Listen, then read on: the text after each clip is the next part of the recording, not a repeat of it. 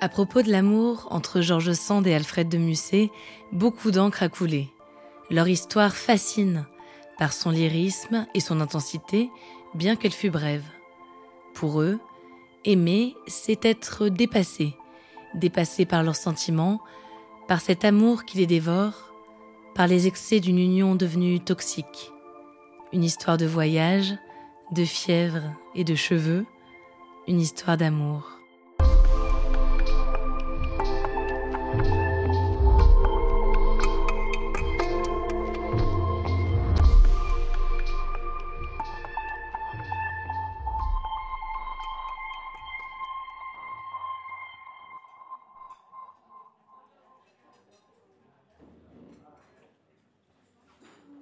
1933, Paris. Au 104 rue Richelieu se trouve le restaurant Lointier. En cette soirée printanière, François Buloz y a invité ses amis à dîner. Il dirige la Revue des Deux Mondes, une publication littéraire mensuelle.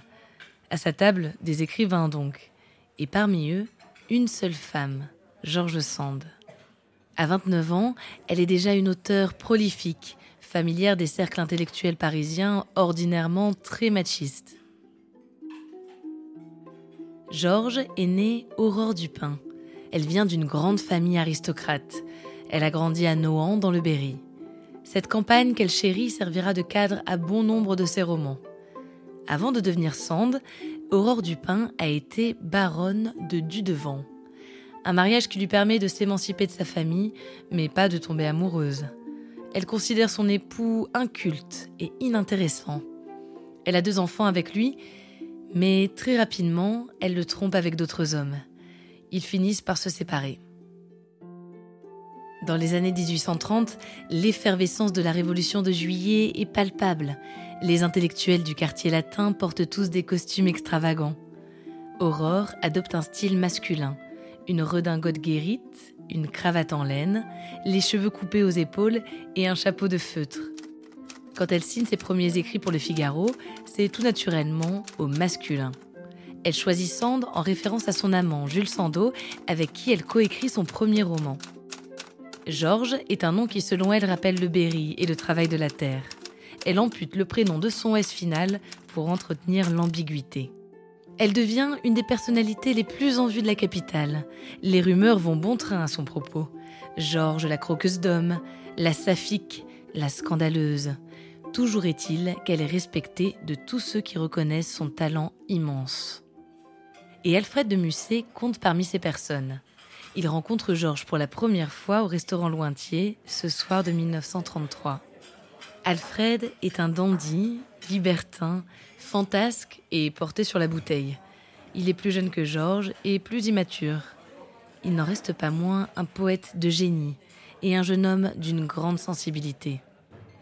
Georges et Alfred sont intrigués l'un par l'autre et commencent à se fréquenter. Georges fait lire à Alfred les ébauches de son nouveau roman, Lélia.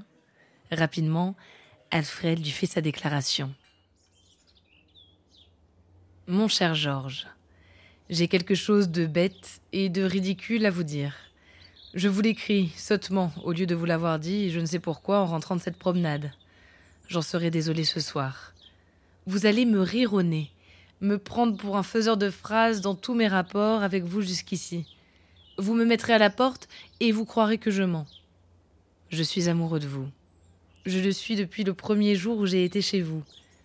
J'ai cru que je m'en guérirais tout simplement en vous voyant à titre d'ami, il y a beaucoup de choses dans votre caractère qui pouvaient m'en guérir.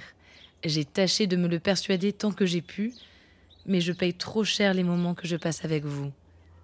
J'aime mieux vous le dire, et j'ai bien fait parce que je souffrirai bien moins pour m'en guérir à présent si vous me fermez votre porte. Dans les premiers instants, Georges n'est guère sensible à la cour romantique du jeune Alfred. Il faut dire qu'elle croit peu en l'amour, du fait de ses précédentes expériences. Et pourtant, quelques semaines après leur rencontre, Georges sent poindre en elle des sentiments auxquels elle ne croyait pas. Elle les décrit à son ami, Charles-Augustin de Sainte-Beuve. Je me suis enamourée, et cette fois-ci très sérieusement, d'Alfred de Musset. Ceci n'est plus un caprice, c'est un attachement senti. J'ai aimé une fois pendant six ans, une autre fois pendant trois, et maintenant je ne sais pas de quoi je suis capable. Beaucoup de fantaisies ont traversé mon cerveau, mais mon cœur n'a pas été aussi usé que je m'en effrayais. Je le dis maintenant parce que je le sens. Loin d'être affiché et méconnu, je trouve cette fois une candeur, une loyauté, une tendresse qui m'enivre. C'est un amour de jeune homme et une amitié de camarade. C'est quelque chose dont je n'avais pas l'idée, que je ne croyais rencontrer nulle part, et surtout là. Je l'ai nié, cette affection. Je l'ai repoussée, je l'ai refusée d'abord. Et puis je me suis rendue, et je suis heureuse de l'avoir fait. Je m'y suis rendue plus par amitié que par amour, et l'amour que je ne connaissais pas s'est révélé à moi sans aucune des douleurs que je croyais accepter. Alfred emménage dans la demeure de Georges, la Mézarde Bleue, au 19 quai Malaquais.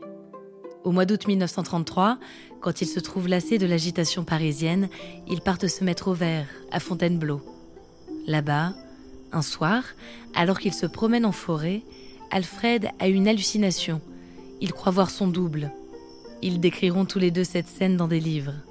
Elle dans Elle et lui, et lui dans La nuit de décembre. C'est à Fontainebleau que naît le projet d'un voyage en Italie. Ce voyage, il ignore alors, qui transformera leur relation. Ils partent en décembre, et sur la route, ils ont leur première querelle. À Gênes, Georges tombe malade. Puis ils s'installent tous les deux à Venise, à l'hôtel d'Agnelli. Alors qu'elle est alitée, Alfred fait la tournée des bars et des maisons closes. Puis il tombe malade, à son tour. Pietro Pagello fait alors son entrée dans leur vie. Il est le médecin qui soigne Alfred de la fièvre typhoïde qui semble consumer son cerveau. Tous les jours, Georges et Pagello sont au chevet du poète. Des sentiments naissent entre eux. Ils deviennent amants. Quand il est remis sur pied, Alfred décide de rentrer seul à Paris. Georges l'y retrouvera, accompagné de Pagello. Pendant les mois qui suivent, la relation d'Alfred et Georges sera toujours plus chaotique. Ils se querellent, se séparent, se retrouvent. Ils se reprochent l'un à l'autre leur malheur, mais ne savent pas comment vivre l'un sans l'autre. Quand Pagello rentre finalement en Italie, lassé par ce triangle amoureux, Alfred et Georges sont de nouveau en tête à tête. Mais leur passion les a trop épuisés, consumés jusqu'à la moelle. Alfred rompt définitivement. Georges, bouleversé, coupe sa magnifique chevelure brune et lui envoie. Il revient. Mais les orages de leur amour ne parviennent pas à s'apaiser ils se séparent une dernière fois en mars 1835, cette fois-ci à l'initiative de Georges.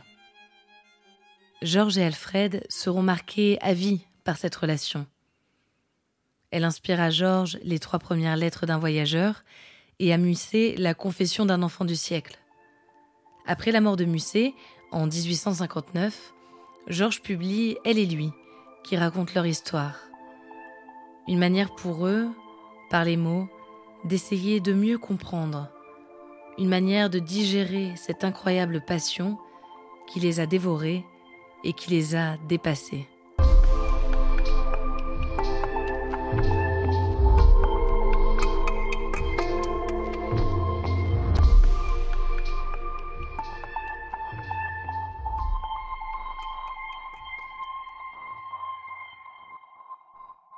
Merci d'avoir écouté cet épisode de Love Story.